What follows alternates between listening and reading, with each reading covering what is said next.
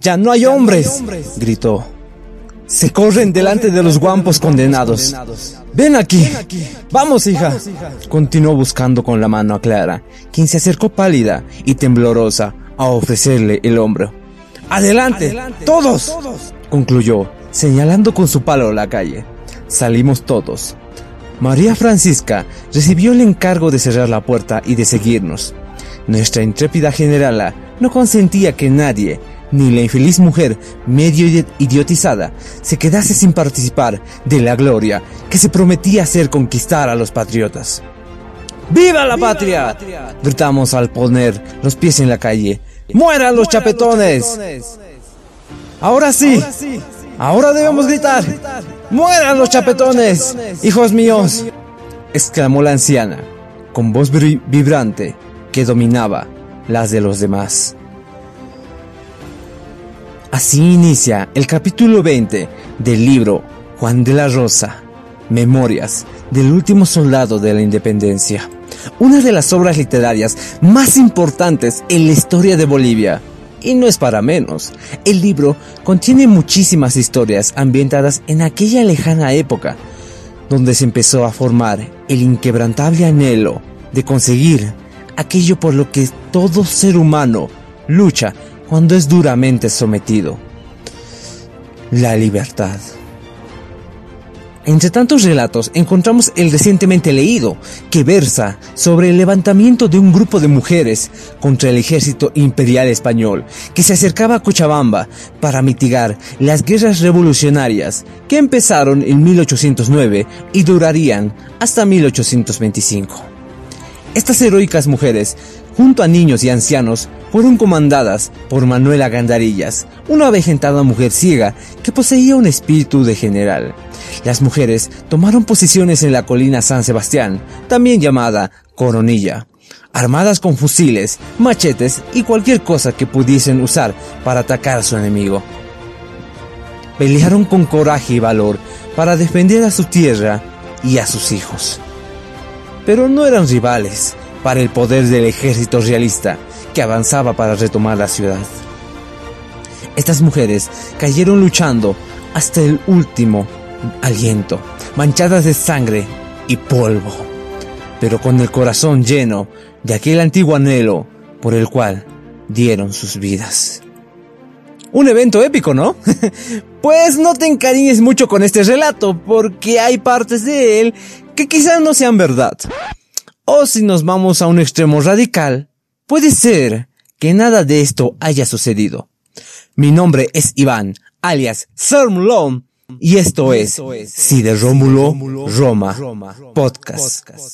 La historia boliviana desde otro punto de vista. Ok, primero quiero aclarar mi postura con respecto a este épico suceso. No soy un experto, Quisiera hacerlo, pero en base a la información recopilada, puedo estar casi seguro de que la rebelión armada por parte de un reducido grupo de mujeres durante la Guerra de la Independencia es de hecho un acontecimiento verídico. Pero veamos hasta qué parte. Ah, y por cierto, perdón por no subir episodio de la anterior semana. ¿Y por qué entonces este episodio tiene la palabra confusa en letras mayúsculas? Pues porque al investigar me topé con que este es un tema acaloradamente debatido entre expertos. Y es que, como ya lo he dicho en otros capítulos, nuestra gente poco o nada de tiempo dedicaban a escribir sobre, sobre, lo que pasaba a su alrededor. Así que, vuelvo a decir, todos aquellos que me estén escuchando, escriban sus vidas. Ok, tomemos en cuenta el debate sobre Hudson y Page del capítulo 2, que si no lo escucharon por favor vayan a verlo, en el que se pone a ambos sujetos como el primero en volar sobre Bolivia, o el capítulo 1, en el que se encontraban dos versiones acerca del final acontecido al doctor que se negó a propagar el cólera, al cólera para darnos cuenta de lo enrevesada que está nuestra querida historia. Y estos son ejemplos del siglo XX. Ahora que lo pienso, en los sucesos, ahora piensen en los sucesos ocurridos hace dos siglos. Volvamos al siglo XIX, mucho antes de la Confederación, antes de la independencia e incluso antes de que la guerra empezara a inclinarse a favor de los patriotas. cualquier hazaña heroica, experiencia de vida o incluso un tesoro escondido, se perderían para siempre, por ser opacadas ante eventos más grandes o, vuelvo a recalcar, por la poca importancia dada por la comunidad para escribirlas. Desgraciadamente, aunque también hay que sumar a esto que mucha gente en aquellos tiempos no sabía leer ni escribir, lo cual sin duda nos afectó totalmente y nos sigue afectando. Desgraciadamente, todo lo anterior golpea muy duro a nuestra historia a la hora de buscar una identidad nacional o conmemorar a nuestros guerreros. Y cada año, los medios de comunicación cuentan la misma historia sobre las heroínas. Bueno, no tanto. En los últimos años se volvió a levantar el debate histórico sobre muchísimas cosas que ya dábamos por sentado. Y muchas de, esas, de estos debates son sumamente positivos para la moral boliviana, como las nuevas perspectivas ofrecidas por Jorge Abastoflor, que quiere cambiar la mentalidad derrotista que está tan arraigada en la cultura nacional. Que por cierto, él escribió un libro y sin duda lo voy a conseguir después de toda esta, después de todo lo que está pasando en nuestro país actualmente. El debate histórico es natural, quiero aclarar eso. Pues cada día se encuentran más y más datos que nos permiten rellenar aquellos agujeros o momentos oscuros en nuestro pasado. Y aún así cabe destacar y hablar sobre estos relatos para desgranar la paja del trigo y así quedarnos con aquello que se puede comprobar como verdad. Y aunque no sea totalmente fiable históricamente hablando, Juan de la Rosa nos narra una versión novelesca de estos acontecimientos que vale la pena leer. Por cierto, este episodio está dedicado a todas nuestras madres, a todas aquellas madres que cada día luchan, que cada día se esfuerzan y que cada día nos alimentan. El 27 de mayo, un grupo de mujeres, esto es de Juan de la Rosa, el 27 de mayo, un grupo de mujeres del mercado vinieron corriendo hacia la abuela de Juan de la Rosa, que es justamente la mujer que grita, ¡Ya no hay hombres! Entre todas estas mujeres, niños y ancianos que van sumándose a este numeroso grupo, se dirigen hacia la plaza y el cabildo para hablar directamente con el gobernador. Más gente se sumaba con palos, cuchillos, ondas y garrotes. ¡Que salga el gobernador! dijo una voz entre la multitud, y toda ella repitió en el acto. ¡Que salga el gobernador! ¡Que salga el prefecto! ¡Queremos que salga don Mariano Antesana! En un breve instante salió el gobernador, acompañado de su gente. ¿Qué hay, hijos míos? ¿Volvemos a las andadas? ¿Incorregibles gritones? preguntó tranquilamente. No nos rendiremos. Que no nos vendan. Que nos entreguen las armas. Mueran los tablas. Respondieron un tiempo, a un tiempo, muchas voces. es una locura, hijos míos, repuso el prefecto. Dicen que don José Manuel Goyeneche viene de paz. Yo voy a entregar el gobierno al cabildo, pero declaro que soy patriota y que no pido compasión. Sí, paisanos, yo diré hasta lo último, ¡Viva la patria! Es entonces que los ciudadanos deciden apoderarse de las armas guardadas en los regimientos, mujeres con fusiles, niños con granadas, ancianos que apenas se podían mover. Un puñado de soldados de Goyeneche llegaron a caballo y la multitud enardecida fue tras ellos. Aún así, los soldados lograron escapar. Era imposible ordenar de algún modo a esa confusa y bullente masa popular que solo ansiaba salir al encuentro del ejército de Goyeneche. Al pasar por la puerta de la matriz, las mujeres pidieron a gritos la imagen de la Virgen de Mercedes, la patriota, herida ya en Amiraya. Pero el cura de la parroquia, don Salvador Jordán, se presentó sobre el, el umbral, vestido de sobrepeliz, con hisopo en la mano, que me parece algo raro, y seguido de sacristán, que le, pues, tal vez sus oídos estaban sucios, no lo sé, y seguido de sacristán, que le llevaba el aceite. Y dijo, Nadie entra de este modo a la casa del Señor. ¡Atrás! El cura insiste, pero no puede persuadir a la multitud. Solo el fray, fray justo, logra contener los deseos de estas personas al usar la palabra de forma ingeniosa. Este ejército mal armado e improvisado entonces fue bendecido por aquella virgen y entonces se dirigieron a las colinas. Al pie del Ticti, pico saliente de las colinas de Alay, Alalay, una gran nube de polvo en cuyo seno se distinguían fugaces resplandores anunciaba la aproximación del ejército de Goyeneche, que ya había vencido a otros ejércitos. La multitud que iba saliendo de la ciudad inundaba la colina de San Sebastián. La ciudad parecía completamente abandonada. La maniobra de Goyeneche era simple, pero efectiva. Rodear a los patriotas con su vasto y experimentado ejército. Los patriotas habían colocado, entre tanto, sus cañones de estaño en la coronilla, aprestándose a servir los hombres, mujeres y niños indistintamente, animados por la voz incesante de la abuela ciega. Los que tenían fusil, arcabuz, onda o granadas se formaron confusamente para defender los costados. De allí partieron los primeros disparos del cañón y de arcabuz, las tropas enemigas seguían avanzando a paso de carga y solo rompieron el fuego general cuando se vieron a distancia de ofender. El clamoreo de la multitud creció entonces como un inmenso alarido de rabia y de dolor que debieron arrojar todas aquellas bocas al ver derramamiento de la primera sangre. Menos de una hora tardaron las tropas de Goyeneche en rodear completamente la colina. Quedaban sobre ella como 200 patriotas de ambos sexos y de todas las edades. Niños que sus madres abrazaban con desesperación contra su seno.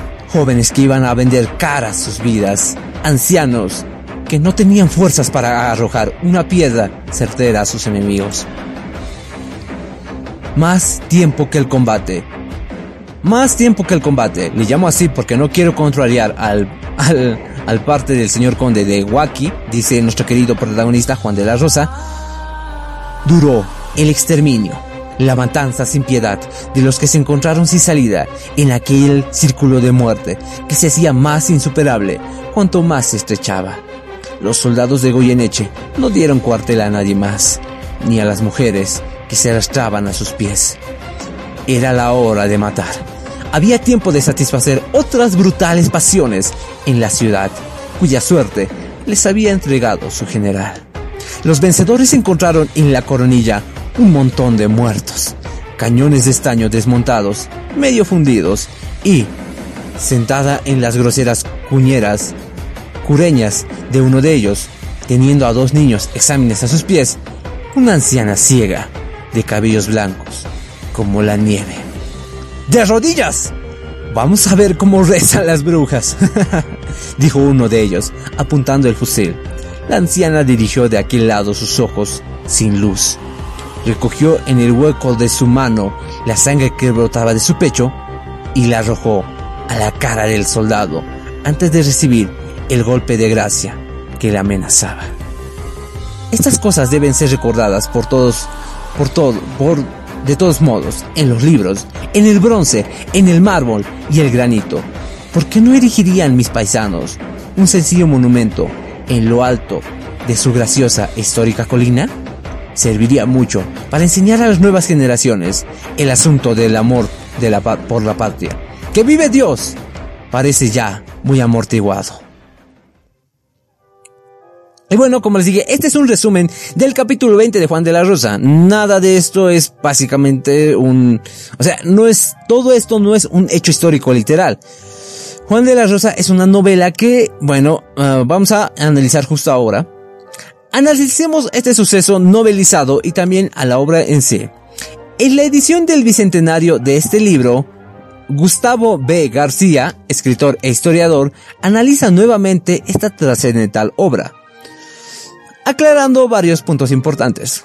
Como que el libro hace la de Titanic contando un relato ambientado en un acontecimiento real, pero usando personajes que no existieron.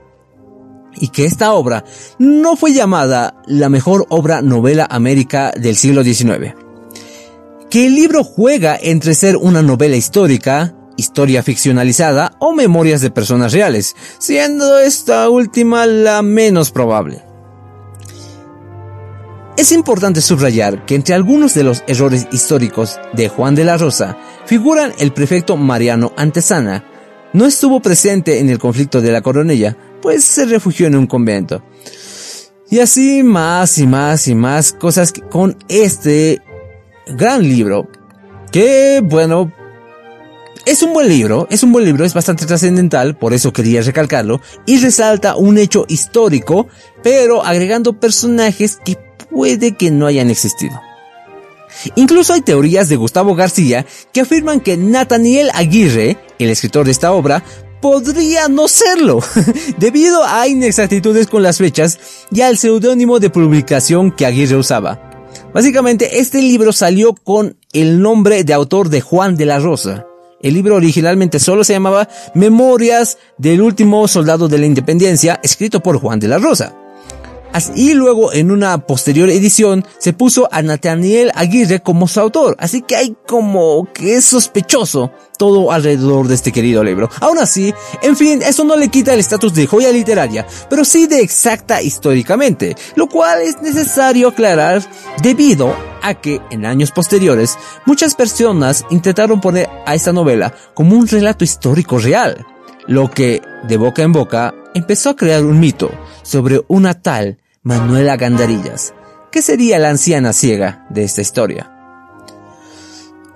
Ok, todo lo que estoy a punto de decir, y me refiero a todo, está abierto a debate. Todo. ¿Se imaginan que tu vida, que toda tu vida, está abierto a debate? Según el historiador Mundo Arce, los padres de Manuela habrían sido José Eras y Gandarillas y Margarita Fernández. Se presume que su padre había defendido la causa independentista, por lo cual fue fusilado. En lo que coinciden sus descendientes y algunos historiadores es en que fue la menor y la única mujer de once hermanos, producto de lo cual aprendió a manejar el sable entre juegos, como algo natural. Sí, o sea, a mí me enseñaban a armar rompecabezas y a esa familia les enseñaban a usar la espada. De esta manera que también está en duda la fecha real de su nacimiento, el cual se presume fue en 1782 y no en 1752, lo cual le restaría una gran cantidad de años. El lugar exacto de su alumbramiento no se conoce con certeza, debido a su, debido a su estirpe, fue criada en la más estricta disciplina aristocrática. Desde niña escuchó el discurso político hogareño y las reuniones con allegados, elementos que luego le permitió asentarse en el actual departamento de Cochabamba y organizar junto a uno de sus hermanos conspiraciones con los patriotas en lo que hoy es Bolivia. A par que, a par que otra parte de la familia realizaba un trabajo similar en pro de la independencia de Argentina y Chile.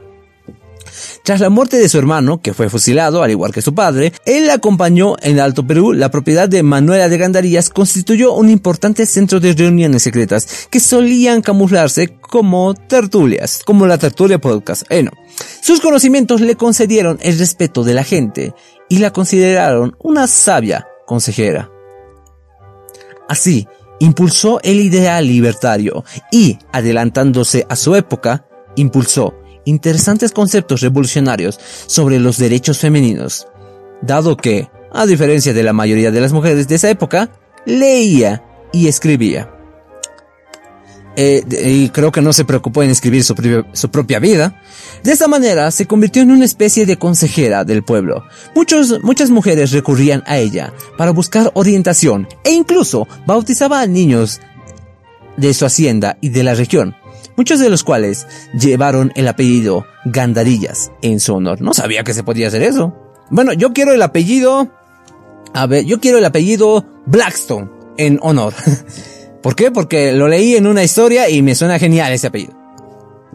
Todo el trabajo desarrollado por ella y sus hermanos fue sustentado con la fortuna familiar acuñada en Europa por generaciones, misma que decidieron poner al servicio de una causa que consideraron más alta. Este mismo conjunto de razones le generaron detractores, quienes la apodaron despectivamente como la ciega Gandarillas debido a que tenía un marcado defecto visual que lo obligaba a requerir ayuda de un bastón para movilizarse cuando caía el sol y le impedía realizar tareas sencillas en lugares con poca luz.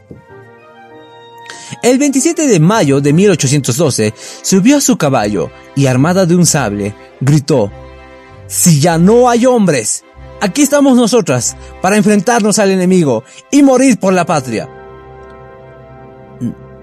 ¿No es, no es medio ciega como para conducir un caballo? Bueno, no lo sé. Tal vez era de día.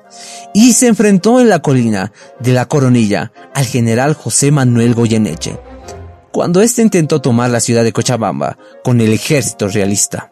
Junto a ella combatió un grupo de aguerritas. Si estoy repitiendo la misma historia es porque es porque la historia anterior es de Juan de la Rosa y esta es la supuesta versión real de la historia. E incluso de niños, quienes munidos de palos y piedras la siguieron al fragor de la batalla para defender los ideales de libertad que les había imbuido. Sin embargo, la fuerza del invasor fue superior al coraje que demostró y Goyeneche la hirió en el pecho.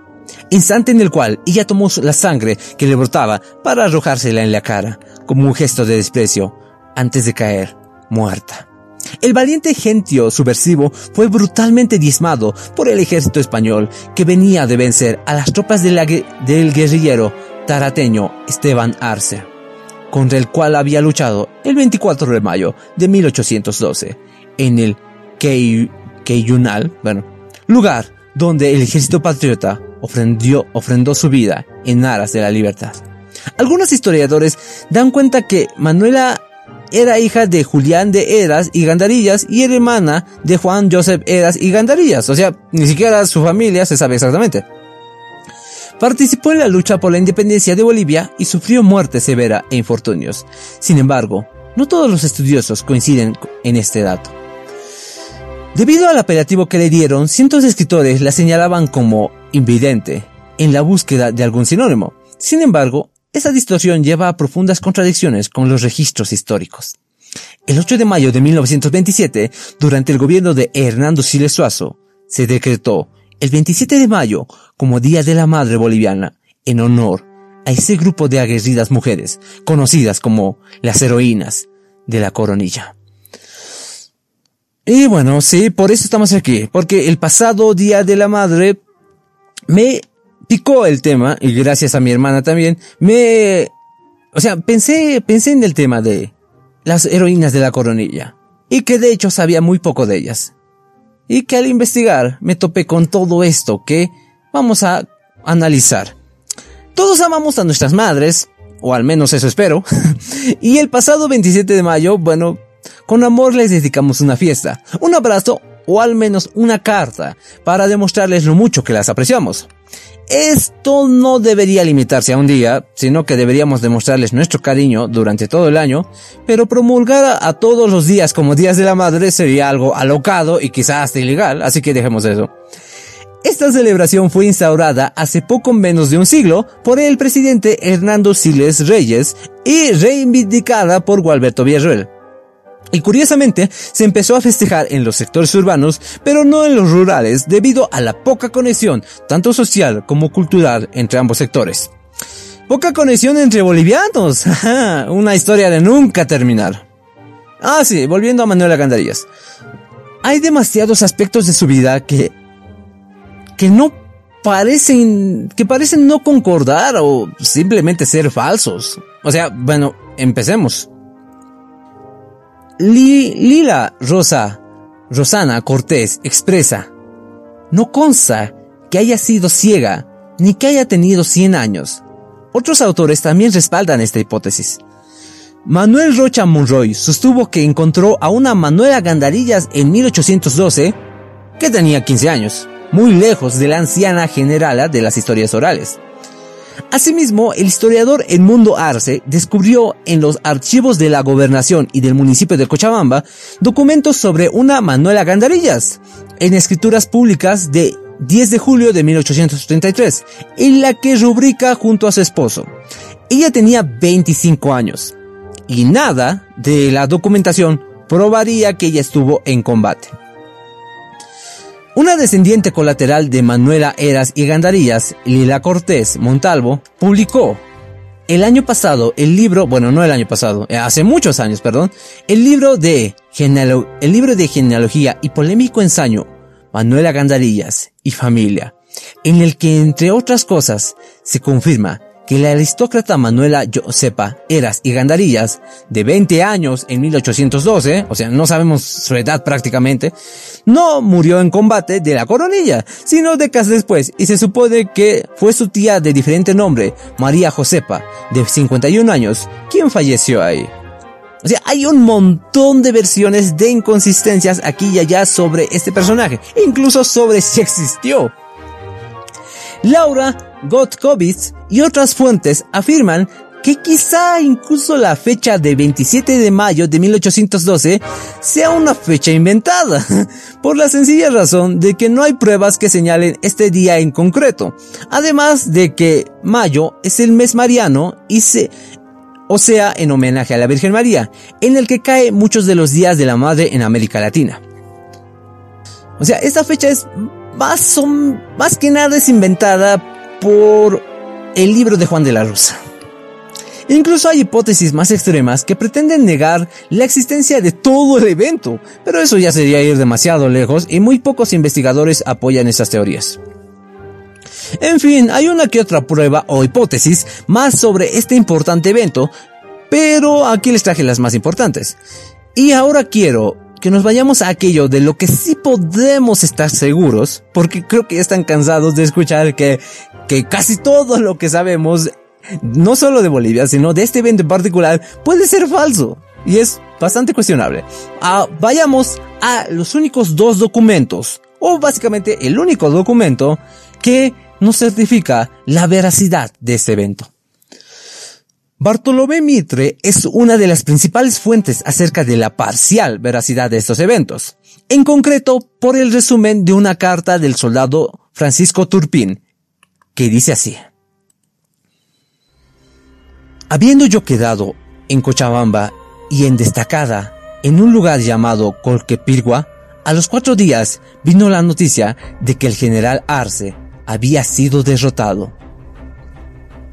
Entonces, don Mariano Antesana nos mandó a llamar a la ciudad y habiendo formado todas sus tropas, nos dijo, ¿Juran soldados defender la patria? A lo que respondimos, ¡Sí! Pero como todos los soldados desconfiaron que el gobernador Antesana era sarraceno, sospecharon que los iba a entregar y así la mayor parte de ellos desertaron. En este mismo día, por la tarde hubo cabildeo abierto y nuevamente Antesana dijo, ¿Cumpliréis lo que habéis dicho de defender la patria y la excelentísima Junta de Buenos Aires? Algo, bueno, hay que aclarar que muchos de estos soldados eran de Buenos Aires, la Junta de Buenos Aires, o sea, algunos eran cochabambinos, pero otros no. Bien, volvamos al relato. Algunos respondieron que sí, pero ya no había más de mil hombres escasos. Entonces las mujeres dijeron, si no hay hombres, nosotras defenderemos. A poco rato mandó informar el señor Antesana que él ya se rendía y que todas las armas las pusieran en el cuartel, que él se iba y que él que quisiera seguirlo, que lo siguiese. Mandó al mismo tiempo que se asegurasen las armas bajo llave. Hecha esta diligencia, repentinamente se congregaron todas las mujeres armadas de cuchillos, palos, barretas y piedras en busca del gobernador Antesana para liquidarlo. Pero no lo encontraron. Luego vino un caballero, Mata Linares, a quien dejó las llaves Antesana, y este abrió el cuartel. Entraron las mujeres, sacaron los fusiles, cañones y municiones, y, fue, y fueron al punto de San Sebastián, al pie de la coronilla, extramuros de la ciudad donde colocaron las piezas de artillería. Ya me lo estoy imaginando. O sea, yo fui a la, yo fui a ver a Cochabamba y me recuerdo de la y me recuerdo, ya me lo estoy imaginando, está chido. Al día siguiente hubo un embajador de parte de Goyeneche, previniendo que venían ellos en paz a unirse como con sus hermanos, que desistan de esa empresa bárbara. El pliego se entregó al único oficial capitán de caballería que quedaba, don Jacinto Terrazas, y habiendo este preguntado a todas ellas si querían rendirse, dijeron que no. que más bien tendrían la gloria de morir matando, y el embajador que vino a Cochabamba murió en manos de las mujeres. Ay, pobres, ay, pobres sujetos, de verdad ser embajador en tiempos de guerras es un asco. Te matan, te secuestran. A poco rato se vio ya formado el ejército enemigo e inmediatamente rompieron el fuego las mujeres con los rebozos atados a la cintura. O sea, bueno, esta es la tercera versión. La primera es la de Juan de la Rosa, que lo malo es que se volvió como la versión oficial y no debería ser así. La segunda es la versión pseudo real, que como ya les dije tiene bastantes fallas. Y esta es la tercera versión, la versión más acercada a la realidad porque es un testimonio escrito. Y bueno, eso lo hace mucho más válido que cualquier, cualquier tradición o relato que se haya escrito cientos de años después. O décadas después. El fuego las mujeres con los rebozos atados a la cintura, haciendo fuego por espacio de tres horas. El enemigo acometió por cuatro puntos y mataron a 30 mujeres, seis hombres de garrote y tres fusileros. Y en esta confusión me hicieron prisionero, manteniéndome atado a la cureña de un cañón y lo mismo a dos mujeres. A los seis días de mi prisión prendieron también al señor Antesana en el convento de San Francisco. Le dieron tres días de término y lo pasaron por las armas después. Después de muerto, le cortaron la cabeza y lo colocaron en la plaza mayor de la ciudad. Por otro lado, el general argentino Manuel Belgrano transmitió a Buenos Aires el único documento, o sea, este, que a la fecha da fe del holocausto y sacrificio de las mujeres cochamambinas en la coronilla. El informe del soldado patriota Francisco Turpín, el que acabamos de leer. Belgrano dice así. Todas las noches a la hora de la lista, un oficial de cada cuerpo militar preguntaba en alta voz, ¿Están presentes las mujeres de Cochabamba? Y otro oficial respondía, Gloria a Dios, han muerto todas por la patria en el campo del honor. Gloria a las cochabambinas que se han demostrado con un entusiasmo tan digno de que pase a la memoria de las generaciones venideras. Ellas han dado un ejemplo que debe excitar, Señor excelentísimo, los sentimientos más apagados por la patria. Y estoy seguro de que no será el último con que confundan a las de sexo que, alucinadas, trabajaban en contra de la causa sagrada y aún a los hombres que prefirieron la esclavitud por no exponer sus vidas para asegurar nuestros justos derechos. Y sí, básicamente estas son las dos mejores pruebas ah, ah, de lo que pasó, de todo lo que ocurrió. Estas son las pruebas más fehacientes. Y en estas pruebas me baso para que mi postura personalmente de Sermlon, de Iván, sea que este evento sí ocurrió.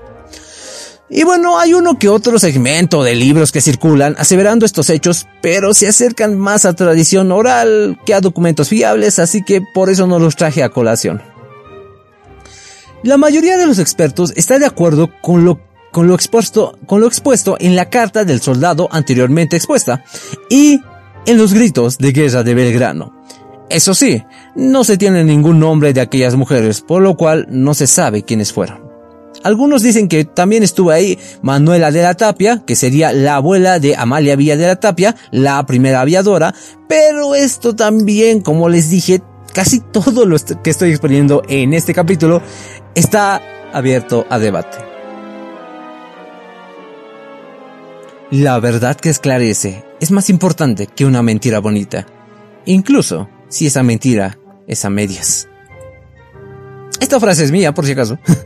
Quizá después de todo esto te sientas decepcionado con nuestra historia y lo imprecisa que es. Y yo también me sentí así en un momento. Pero con esto te invito a que a ti a mi querido radio escucha, seas hombre, mujer o, bueno, cualquiera, a que investigues acerca de todos los fascinantes acontecimientos y la poca certeza que tenemos sobre otros. Pero sea o no que este evento haya sucedido, lo más probable es que sí, pero bueno. Eventualmente se elegiría un día para conmemorar a las bellas y trabajadoras mujeres que nos dieron la vida. O sea, probablemente Tal vez se basaría en Adela Zamudio como el Día de la Mujer o en Amalia Villa de la Tapia o un montón de mujeres bolivianas que hicieron historia y que muchas de ellas también fueron madres. Este día debe ser conmemorado y celebrado dándoles a nuestras madres muestras de amor y cariño por todo lo que ellas han hecho por nosotros.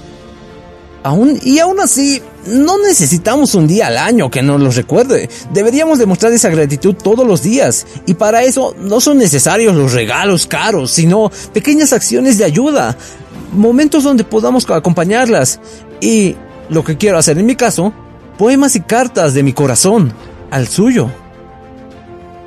Y nunca olvidar que hace más de 200 años, cuando aún gobernaba la opresión y la tiranía, un grupo de mujeres, hombres, puede que hasta niños y ancianos, se hartaron de ser privados del viejo anhelo de la libertad. Tomaron las armas defendiendo y muriendo por aquello que más querían, por aquellos a quienes querían proteger. Quiero recalcar esto, porque en estos tiempos difíciles de pandemia y cuarentena, tomemos el ejemplo de estas personas, pero no con violencia, porque eso es del pasado, sino con el amor de proteger a aquellos que más amamos, de mantener el espíritu en alto y de avanzar ante todas las adversidades, como nunca lo habíamos hecho. Este es el mensaje que quiero dar con este episodio. Con este episodio que nuevamente digo, dedico a todas aquellas madres. Porque más allá de las inexactitudes, esto esto se puede tener certeza de que pasó. Y todo, y de que esas mujeres, hombres, niños y ancianos, dieron sus vidas por mantener a su país. A un país que aún no existía, pero a su país. Y, más aún, a ellos mismos. Porque somos las personas. Las personas somos el país. No el territorio, sino todos y cada uno de nosotros. Yo soy Iván y te deseo un excelente día. Las fuentes para este episodio fueron Mitos expuestos, leyendas falsas de Bolivia, compilado por Nicolás A. Robbins y Rosario Barahona. No hay hombres, género, nación y las heroínas de la coronilla de Cochabamba, por Laura Gotskowitz, perdón. Juan de la Rosa, Memorias del último soldado de la independencia, por, quizás, Nathaniel Aguirre. La carta de Francisco de Turpín, cuyo original está en el Archivo General de la Nación, Buenos Aires, División Colonias, Sección Gobierno, Guerras, Ejército Auxiliar del Perú, julio a diciembre de 1813, por si están en Argentina y quieren buscarla. Están aquí, las mujeres de Cochabamba, libro conmemorativo por los 200 años de la batalla del 27 de mayo de 1812, que tal vez no fue en esa fecha, editado por el Consejo Municipal de Cochabamba. Me pueden escuchar en YouTube, en el canal Saron Podcast, en Evox, Spotify y Spreaker con el nombre de Cide Rómulo Roma. Gracias a todos aquellos que han visto los videos, escuchado los audios y le han dado un me gusta o un corazón. Agradecimientos especiales a Reconcilia Bolivia, que me ha dado un nuevo ánimo, que sin lugar a duda me ayudará a continuar. A Pachacamani Podcast, que es un podcast sumamente interesante y me han apoyado bastante. Vayan a escucharle y al grupo de WhatsApp Podcasting Ball, en el cual estamos los podcasters bolivianos dándole origen a esta hermosa comunidad en nuestra querida Bolivia. Si quieres unirte a este a este querido grupo, pues no dudes en contactarte conmigo o con Pachacamani Podcast, que también es el que me agregó. Yo soy Iván, alias Sermlo, y me despido. Hasta la siguiente semana. ¡Adiós!